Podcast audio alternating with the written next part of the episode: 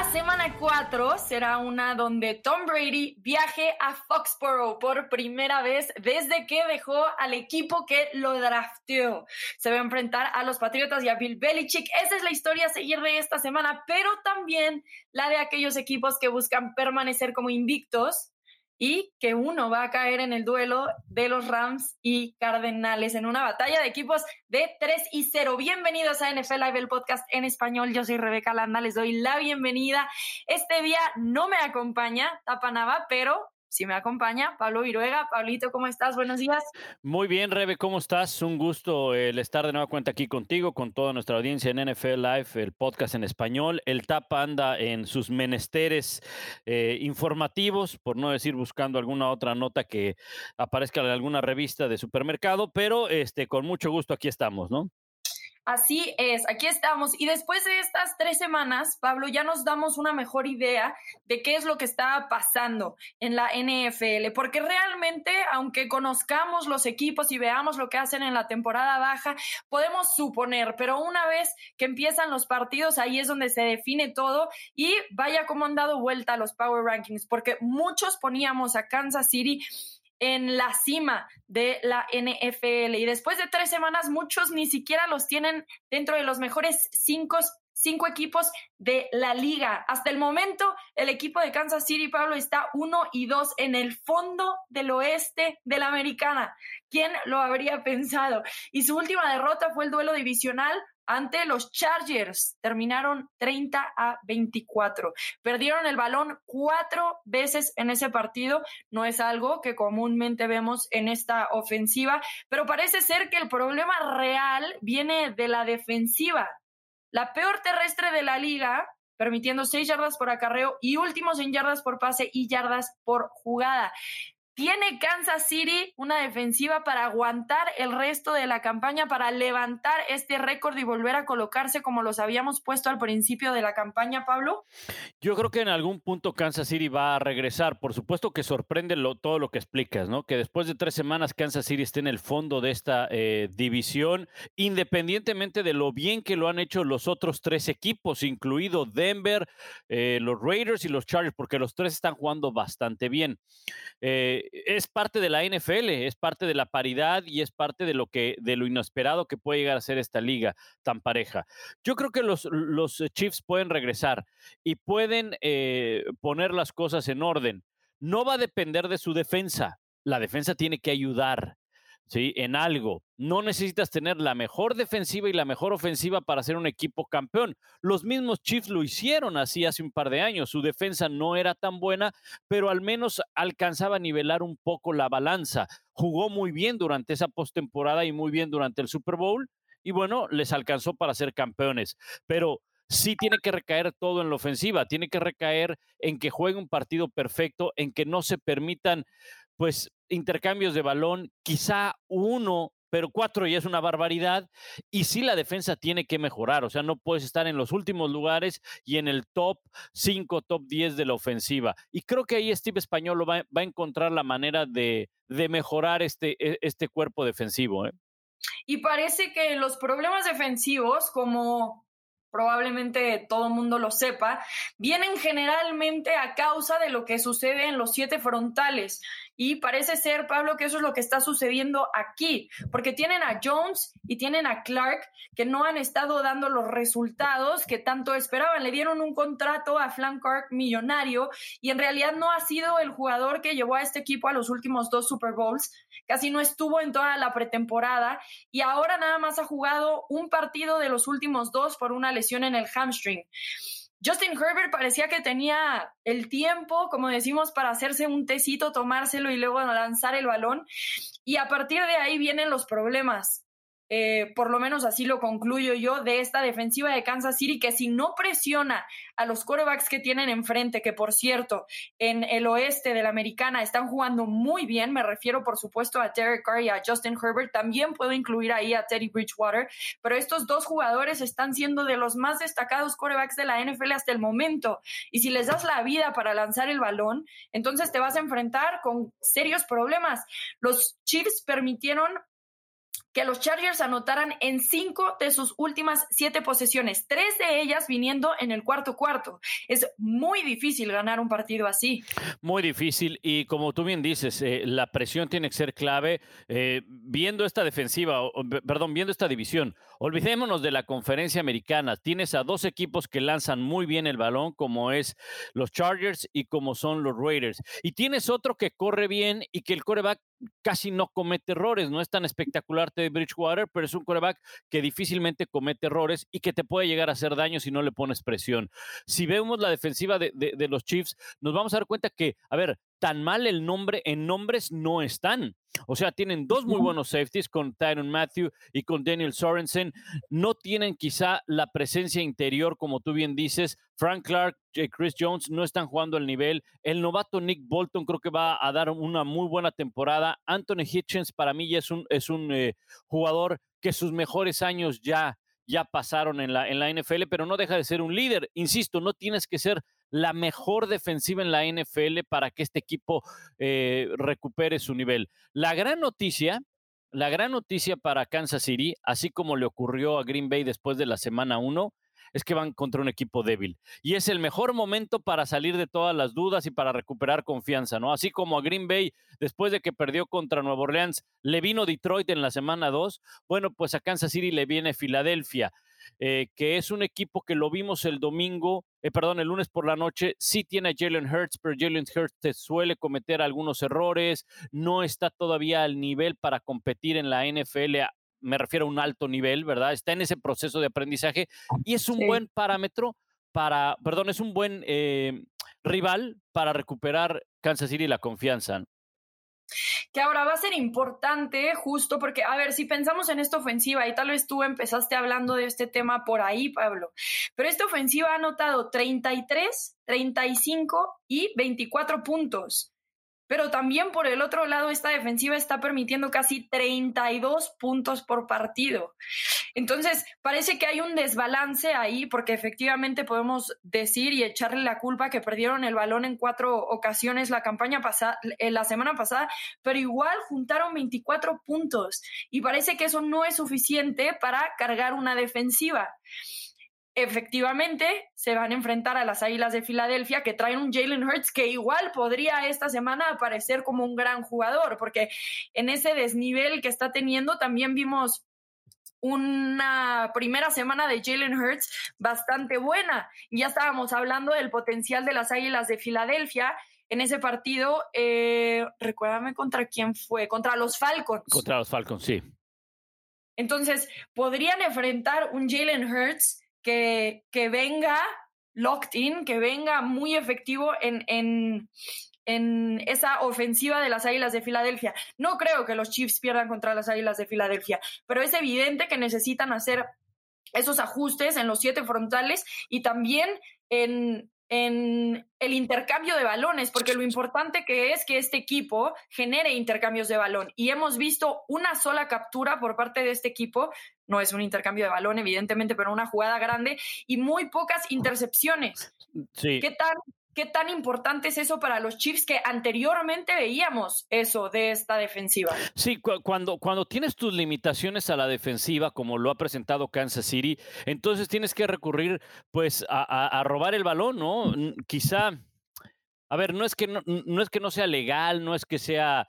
Eh, no, pero es, es, un recurso, es tu, e, es tu último recurso ante quizá la falta de talento que tienes o la profundidad en el roster. Mira, un claro ejemplo de ello creo que son los Dallas Cowboys, ¿no? Que es una defensiva que ha progresado muchísimo, ¿eh? Muchísimo a diferencia del año pasado. Pero le sigue faltando a lo mejor el talento en los linebackers, a pesar de, Parsons y demás. Pero ¿qué, está, qué, ha estado haciendo? Robando balones, intercepciones, provocando balones sueltos. Eso tiene que hacer Kansas City. Ahora, eh, déjame voltearme hacia la ofensiva. Tú hablabas de, los puntos que ha anotado la ofensiva, y es cierto. El problema es que la ofensiva siempre estaba bajo presión, ¿no? Tengo que anotar 35 puntos para poder aspirar a ganar un partido apretadamente, porque ya sé que mi defensa permite por lo menos 30. Ahorita el diferencial, pues es negativo, por supuesto. Ahora, creo que algo que tiene que mejorar la defensa de Kansas City eh, y, no es cargarle la culpa a la, ofensiva de Kansas City, es sabiendo la debilidad que tengo en mi defensiva, yo ofensiva tengo que cuidar más el balón. El año pasado Kansas City terminó como el número uno en cuanto a ofensiva en tiempo de posesión. 30 minutos con 16 segundos promedio por partido. Este año, la ofensiva de Kansas City es la número 19 en cuanto a eh, tiempo de posición se refiere en la NFL. Ni siquiera están por ahí del, eh, de, de, los 30 minutos, están en el rango de los 29. ¿A qué me refiero? Si tu defensiva no es buena, tú como ofensiva trata de tener ofensivas que consuman el reloj de juego. No tanto para dejar al coreback rival en la banca, no para dejar a tu propia debilidad en la banca, ¿sí me entiendo? Sí, sí me explico. Entonces, sí. creo que eso va a tener que modificar eh, Andy Reid, porque estaremos, eh, estaremos de acuerdo, Rebe, esta ofensiva de Kansas City te puede explotar, te, puede anotar en jugadas muy rápidas, pero también puede ser una ofensiva consistente. Sí, bueno, y pero, pero, eso es lo que no hemos visto de esta defensiva y es lo que tienen que empezar a ver. Ahora, creo que si la pregunta es, ¿Kansas City tiene la defensiva para aguantar toda la temporada? Sí, existe el talento. Lo que necesitan hacer es esos ajustes. Frank, Clark necesita también recuperarse de estas lesiones porque es importante que acompañe a Jones en la presión de coreback. Ahora, yo estaba viendo las estadísticas de esta pasada semana y en realidad no son muy malas. Estuvieron eh, tuvieron 5, 15, tuvieron 15 presiones de coreback. Es casi el 36% de las jugadas donde Justin Herbert hizo drop back. Y entonces no están tan mal, parece que están cerca, pero necesitan de los otros jugadores para que entonces se cierren esos espacios y estos corebacks que están ahorita además jugando con mucha calma, pero que tienen el talento para lanzar, para hacer sus progresiones, se vean con algo de presión.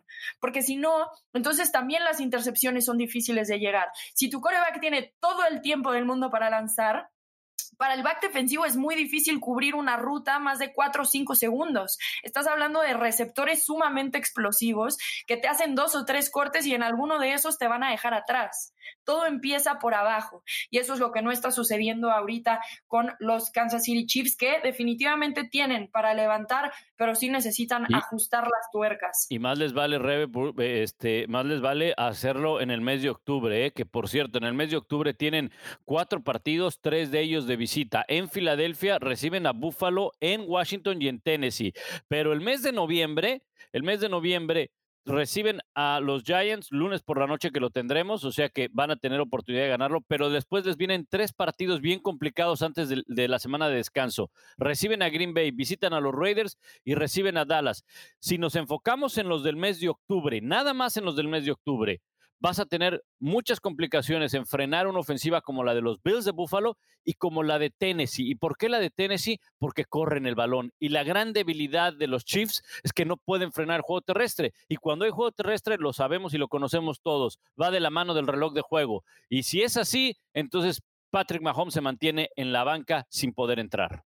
Sí, ahora, ahora esto que mencionas del el juego terrestre, a ver, creo que podríamos esperar un poco que las estadísticas sean muy malas por parte de la defensiva terrestre, porque hay que reconocerlo, se han enfrentado a dos equipos que son los mejores corriendo el balón, los Ravens y los Browns.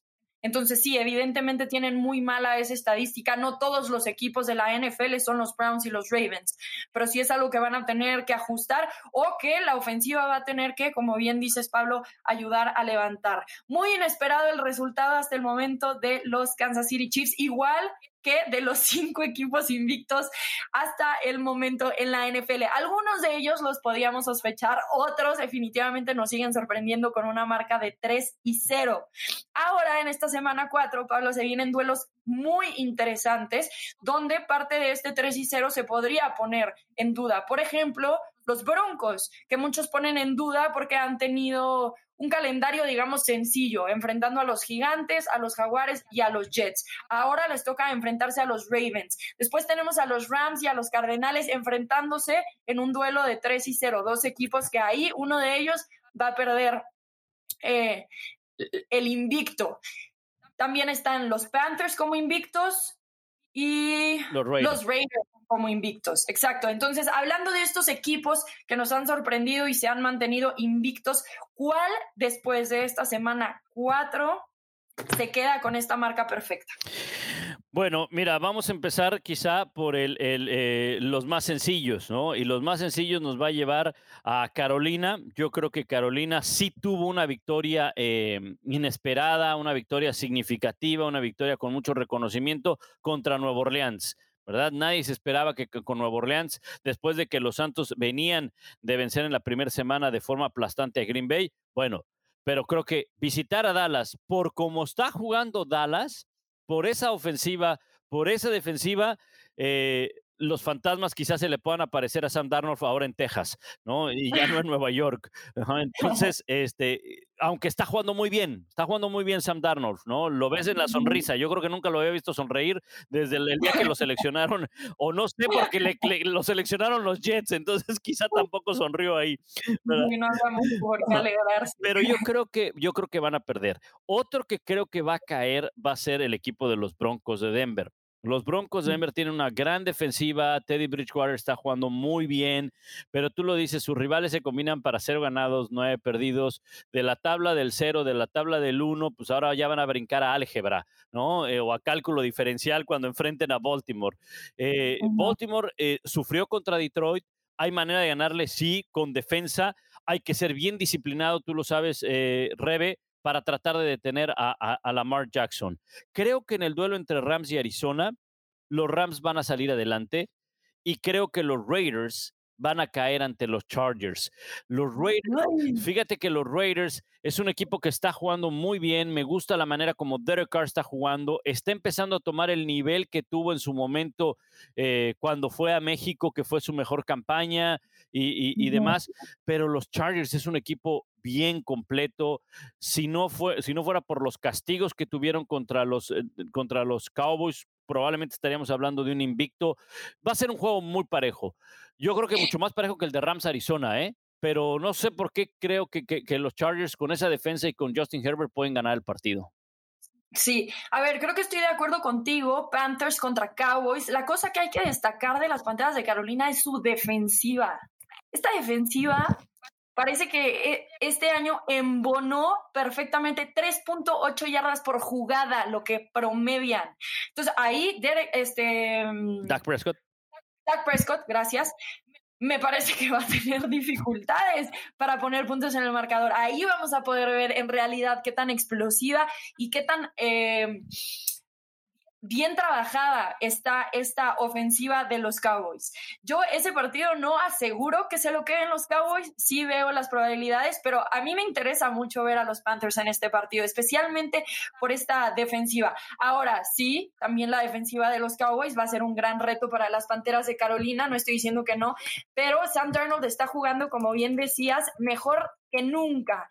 Y parece que está este tema un poquito rondando entre los equipos de marca 3 y 0, si nos damos cuenta, porque las Panteras de Carolina tienen coreback nuevo, que efectivamente no tuvo una gran temporada o inicio de carrera con los Jets, pero que ahora con las Panteras de Carolina se le ve un jugador nuevo. Los Rams tienen un coreback nuevo con Matthew Stafford, que también la están mega rompiendo. Los Broncos con coreback nuevo. Parece que estos corebacks todos como que llegaron a embonar a, estos equipos y les ha resultado bastante bien. Sam Darnold se ha enfrentado a la defensiva de los Jets, a la de los Saints y a la de los Texans. Ninguna que ha sido un muy gran reto. Y entonces ahí puede ser la clave para los Cowboys. Después en el duelo de los Rams contra los Cardinals, para mí me quedo con los Rams. Sí se van 4 y 0, porque ya tenías un equipo que tenía una gran defensiva, un gran entrenador en jefe con Sean McVay, que de las últimas tres temporadas ha llegado dos a la postemporada y además una de esas fue con a Super Bowl con Jared Goff. Y ahora le metes a uno de los mejores talentos en cuestión de brazo de la NFL y a mí me parece que este equipo está muy sólido en todos los frentes. De hecho, creo que los puse como mis favoritos en el Power Ranking de esta semana. Para mí, los Rams ahorita es el mejor equipo de la NFL y se llevan esa victoria ante los Cardinals. Los Raiders y Chargers, buenísimo este partido. Me ha sorprendido mucho lo que ha hecho Derek Carr, porque a ver, hablaba de los otros corebacks y cómo llegan a un sistema nuevo y tal vez a una ciudad nueva y se sienten más cómodos, pero en este sentido, Derek Carr sigue jugando con el equipo que lo drafteó. no ha cambiado mucho más que se mudaron a Los Ángeles. Pero fuera de ahí, este jugador sorprende cómo se ha sentido tan cómodo. Fue el jugador del el mes en la americana y ha estado promediando 471 yardas por partido, 9.24 yardas por intento. Lo que sí es que necesita mejorar un poco esta defensiva. Para mí ese partido está cerradísimo. También coincido contigo y creo que se lo llevan los Chargers. Y bueno, los Broncos tienen un reto enfrente muy fuerte ante los Ravens. Creo que aquí se cimenta eh, en realidad la idea de lo que pueden ser los Broncos. Eh, tienen la defensiva, desde mi punto de vista, para detener a los Ravens. Será cosa de ver si entonces cuando hay un poquito más de presión, cuando suben a esta clase de álgebra, como bien dices tú, pueden evitar los errores, porque este equipo eh, en el partido contra los Jaguares regalaron 101 yardas nada más de castigos. La semana pasada me parece que fueron 51 yardas o 60 yardas ante los Jets. Contra los Ravens no puedes generar esa cantidad de yardas por castigo. Así que van a tener que estar impecables los Broncos para quedársela. Para mí, después de esta semana, los que creo que se quedan con el 3 y 0 únicamente van a ser los Rams. Creo que los Raiders lo pierden, los Broncos lo pierden y las Panteras lo pierden. A menos, a menos de que se presente un empate entre Rams y Arizona, ¿no? Sí. pero, pero, mágica. Pero, pero, la verdad, la verdad, Rebe, no creo que salgan a buscar el empatito, ¿no? O sea, no, no Dios nos libre, ¿no? Para nada. Pero creo que podemos estar de acuerdo que de estos partidos, el más interesante y que no se pueden perder es el de Raiders contra los Chargers, que por cierto tenemos en las pantallas de ESPN en Monday Night Football. Pablo, tú vas a estar eh, analizando, me parece, junto a Ciro Procuna, y este va a ser un partido que se celebrará en SoFi Stadium, donde los Chargers en realidad todavía están tratando de buscar terreno en Los Ángeles, todavía están tratando de ganarse el público y que constantemente hemos visto cómo el estadio SoFi llega a estar más lleno de fanáticos de otros equipos que de los mismos Chargers. Tal vez eso empieza a levantar ahora que este equipo está levantando también en la NFL. Pero ¿qué tipo de atmósfera crees tú que veremos Pablo, eh, en Los Ángeles? Mira, va a ser bien interesante. Primero es una rivalidad, es una gran rivalidad en el oeste de la americana, una rivalidad añeja, una rivalidad eh, que nos puede remontar a los años 80, ¿no? Cuando los Raiders, eh, con ese magnífico equipo de, Jim Plunkett, Marcus Allen, se enfrentaban quizá ya a unos Chargers ya de salida de Dan Fouts, que eran más de los, de los 70, ¿verdad? Pero en los 70 tuvieron también estas, estas grandes rivalidades. Eran vecinos, no olvidarlo, ¿verdad? Eh, los Chargers estaban en San Diego, los Raiders andaban entre Los Ángeles y Oakland más tiempo eh, en Oakland. Yo creo que va a ser una atmósfera bien adversa para, para este, aunque suene raro, para los Chargers. Porque, porque van a jugar en Los Ángeles, donde en alguna ocasión los Raiders estuvieron ahí. Lo que sí es que vamos a ver una mezcla de aficionados. Eh, podría ser 50-50. Yo creo que los Chargers están con un muy buen equipo para empezar a ganar afición. ¿Cuáles podrían ser los peros de los Chargers para poder hacerse de su afición en Los Ángeles? El primer gran pero, el primer, el primer gran, eh, no tanto pero, sino algo que tienen en contra, que los Rams están jugando bien. Y los, Rams, y los Rams son de Los Ángeles, o sea, un equipo que viajó a San Luis, estuvo por allá, se encargó de ganar un Super Bowl por allá, pero digo, ¿sabes qué? Mis orígenes, mi casa, mis tortillas, mis tamales, mis tacos este, mexicanos están en Los Ángeles, entonces me tengo que regresar a Los Ángeles. Entonces son de ahí. ¿Sí me entiendes? Ese es, ese es el, gran obstáculo que tiene que, que, vencer los Chargers. Y luego, pues agrégale que están jugando bien los Rams. Y como tú bien dices, además, en esa zona de California, todos lo sabemos, hay una, hay una gran presencia de mexicanos.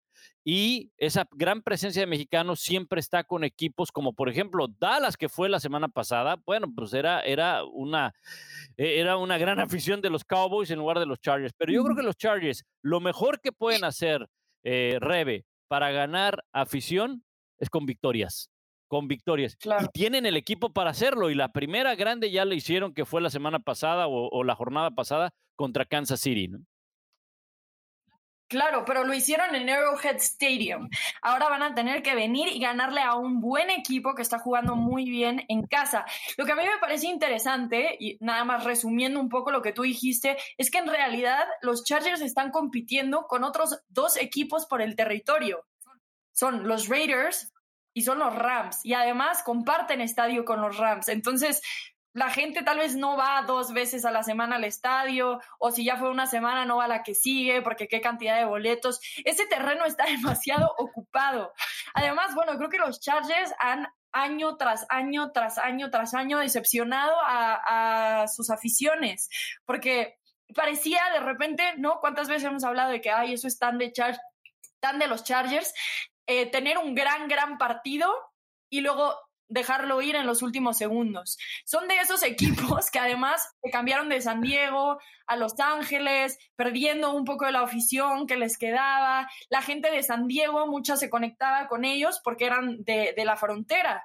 Era la gente de Tijuana, de Baja California. Ahora ya se fueron a Los Ángeles, tal vez ya ni siquiera les interesa tanto eh, el equipo de los Chargers. Yo he visto a muchos de mis amigos que eran de los Chargers dejarlos ir, ¿no? Ahora que han empezado a ganar y parece que Justin Herbert va a levantar este equipo, entonces empiezan a ganar afición. Pero no será una sorpresa para mí absolutamente de ninguna manera que ese estadio se vea mucho más de negro y plata que de azul y amarillo, simplemente porque este equipo no le ha dado mucho a, su afición. Ahora, los Raiders tampoco, ¿verdad? O sea, no es como que podemos decir, wow, los Raiders, qué cosas tan grandes han hecho en los últimos años. Pero por algo parece que la afición de los Raiders es mucho más de tradición. Eh, tiene, tiene a, fanáticos mucho más grandes de su época, de muy ganadores, de aquella vez que ganaron el Super Bowl en 2002, como que eso sigue todavía reviviendo en la mente de los aficionados de los Raiders. Para los Chargers parece que no va a ser el caso. Ahora, realmente este estadio, ¿qué tanto puede afectarle a los Chargers y a esta ofensiva, esta defensiva también? Jugar en un estadio en casa cuando en realidad parezca que van de visita. les podrá afectar en algo, ¿no? En el ruido de la gente podría ser, aunque no van a tener 100% capacidad de, los visitantes, ¿no? Habrá, habrá algunos que les vayan a los Chargers, pero por supuesto que no, no se van a sentir... Eh, jugando en casa con toda su afición. Más bien el que sentiría en casa sería el visitante. Les va a favorecer porque, bueno, ellos finalmente conocen ese estadio. Es un estadio nuevo y muchos, muchos equipos ni siquiera, bueno, ni siquiera han jugado ahí, aunque el año pasado ya hubo actividad, ¿verdad? Pero para muchos, para muchos equipos será la primera ocasión. ¿No? Entonces, como quiera que sean los Chargers, pues conocen ese estadio y tú sabes que cuando estás en tu campo, por mucho que el campo, pues mide lo mismo en todos lados, ¿no? 100 yardas y, todo eso, pero tú ubicas, tú tienes referencias en tu campo, tú tienes referencias, tú, tú, tú ubicas ciertas cosas, ciertos puntos que cuando llegas a otro estadio, pues a lo mejor no, bueno, no a lo mejor no los tienes, ¿no? Insisto, independientemente de que el primero y diez, pues es de 10 yardas, ¿no? Ese no va a cambiar, ¿verdad?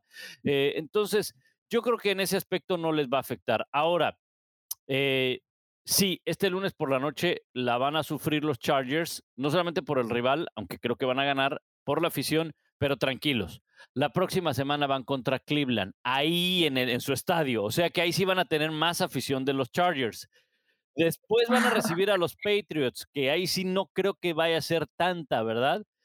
Y que se, que, se preocupen porque fíjate nada más lo que son las cosas, Rebe. Este año recibieron a Dallas y van a recibir el 21 de noviembre a Pittsburgh. Imagínate la cantidad de mexicanos que van a viajar a Los Ángeles, porque es un vuelo, eh, no quiero decir económico, pero con, este, que hay muchas opciones para viajar de México a Los Ángeles, ¿verdad?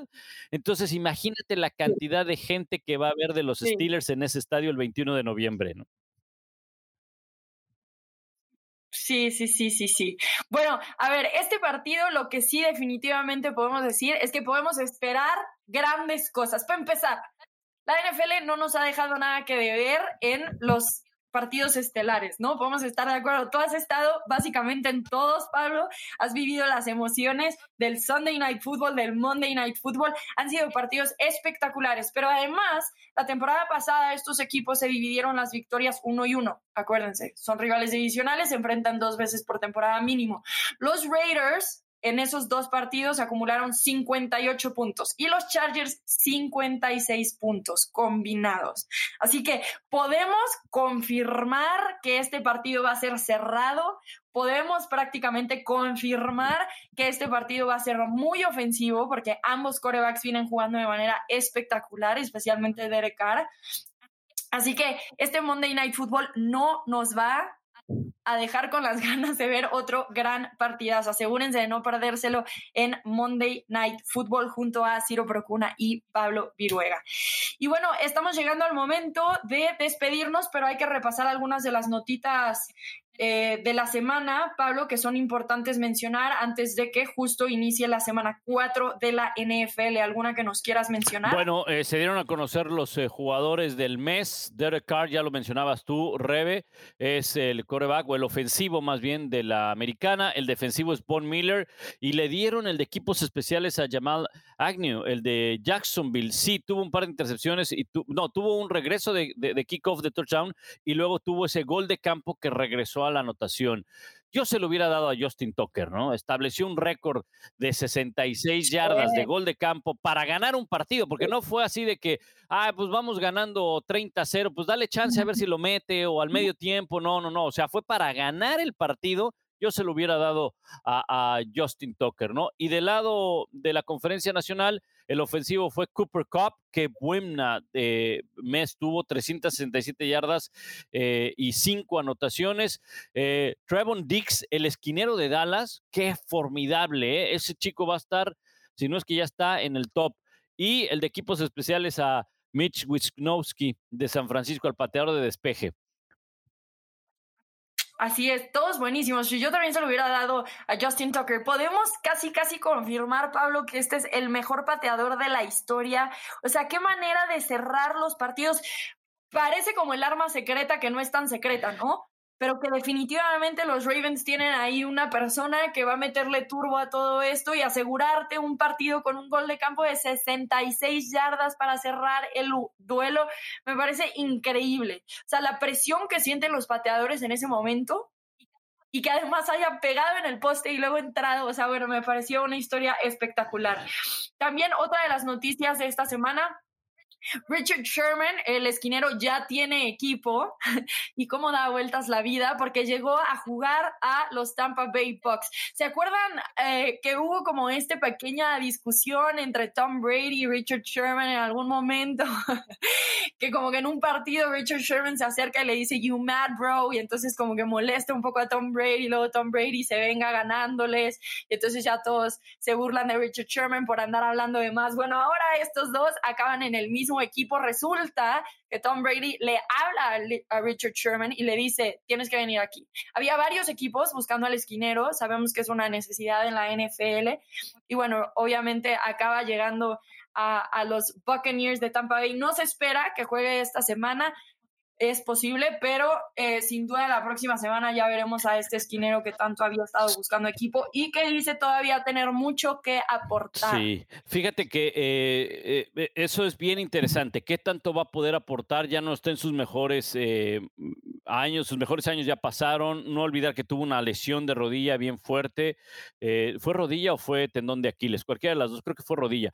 y, y, yo creo que más allá de lo que pueda llegar a aportar, lo que va a aportar en el vestidor, en el liderazgo, y por ahí te puede llegar a, hacer, a hacer algo, ¿no? Yo creo que, pues, lo necesitaban porque además hay, hay que mencionar algo. Eh, se les lesionó su, su corner titular en la primera semana, que está en la lista de lesionados, eh, y también, pues, eh, Dallas y ahora los Rams los exhibieron en, en, la ofensiva en la ofensiva aérea, ¿no? Dallas no ganó el partido, pero avanzó bastantes yardas por la vía aérea y bueno, los Rams ya vimos cómo vencieron a, a, Tampa Bay, a Tampa Bay, ¿no? Eh, había algo del, ah, del pateador de Justin Tucker, de Justin Tucker, sí, él, él, él, debe ser uno de los mejores, sin lugar a dudas. Eh, eh, John Stenner, el otro, el que jugó con Kansas City en los 70s, y Adam Vinatieri. Adam Vinatieri, para mí también es de los mejores que ha habido. Definir dos goles, dos Super Bowls con goles de campo, nada fácil. ¿eh? Si un partido, ya me imagino los nervios, ¿no? A mí me sigue impresionando que hay equipos de la NFL que parece que su última prioridad es el pateador cuando una y otra vez y otra vez vemos cómo a la mera hora acaban resolviendo los partidos. Bueno, y nada más confirmando, Richard Sherman sufrió una lesión de tendón, se rompió un tendón de Aquiles, ajá, y bueno, ahora también tuvo unos temitas legales en esta pretemporada, por eso también creo que varios equipos estaban un poquito sujetos a, firmarlo, pero bueno, los Bucks se, se, la van a jugar con este jugador que bien mencionas, puede aportar mucho en el vestidor y creo que también puede tener una presencia en el campo. Tal vez no hace las grandes jugadas que hacía anteriormente, pero creo que la gente le tiene suficiente respeto como para todavía pensar si se la juegan de aquel lado. Hablando de los Bucks, eh, Antonio Brown ya está fuera de la lista de COVID, así que ya puede jugar a partir de esta semana. Y bueno, el partido que los invitamos a no perderse, por supuesto, ya hablamos del Monday Night Football, pero también no tanto porque el duelo va a ser una cosa excepcional, sino más bien porque va a ser interesante la dinámica que se dé en Foxborough con Tom Brady regresando a los Patriotas de Nueva Inglaterra. Eh, cómo lo va a recibir la gente, cómo va a ser la interacción con Bill Belichick, que al parecer estuve leyendo esta semana la despedida de Bill Belichick a Tom Brady fue por teléfono. Dijo que estaba muy ocupado como para ver al coreback y entonces se despidieron por teléfono. No sé si a partir de ahí se han vuelto a ver o no, pero bueno, tal vez sea el primer reencuentro mucho antes de que Tom Brady decidiera irse a los Bucaneros de Tampa Bay. Así que también pongan eso en su calendario porque vale la pena estar al pendiente. Sí, yo creo que eh, lo van a recibir muy bien, muy bien. Muy bien. Si algo tiene la afición en los Estados Unidos, eh, en todos los deportes y probablemente muchas aficiones en el mundo, es que siempre le vas a dar las gracias a un eh, jugador que puso tu organización en el mapa, que te trajo títulos, que te trajo eh, campeonatos y que puso a esta, a esta, organización en el punto más alto de la NFL, ¿no? Llevémoslo a otro, a otro deporte, llevémoslo prácticamente al otro lado. O sea, sería una barbaridad que el día que Messi se presente en el No Camp le rechiflen, ¿no? O sea, no puede ser. No puede ser así. El que se atreva a, mandarle insultos y, chiflidos a Tom Brady, que lo agarre la seguridad, que le quite su boleto y que nunca más vuelva a entrar a ese estadio, ¿no? Porque porque no es un tema contra la afición, no es un tema contra la organización. Vaya, yo no creo que haya sido ni siquiera un tema ante, eh, contra Bill Belichick eh, de, Tom Brady, ¿no? Fue un tema de que, ¿saben qué? Quiero explorar otras cosas. Por primera ocasión, ¿por qué lo dijo? Por primera ocasión voy a ser agente libre, voy a poder tomar yo mis propias decisiones. Y sí, quizá también de la mano Rebe, porque lo sabemos y conforme han ido avanzando eh, los meses, los años y demás, nos damos cuenta que ya era una relación fracturada, en una relación de, ya con sus fricciones entre Bill Belichick y Tom Brady.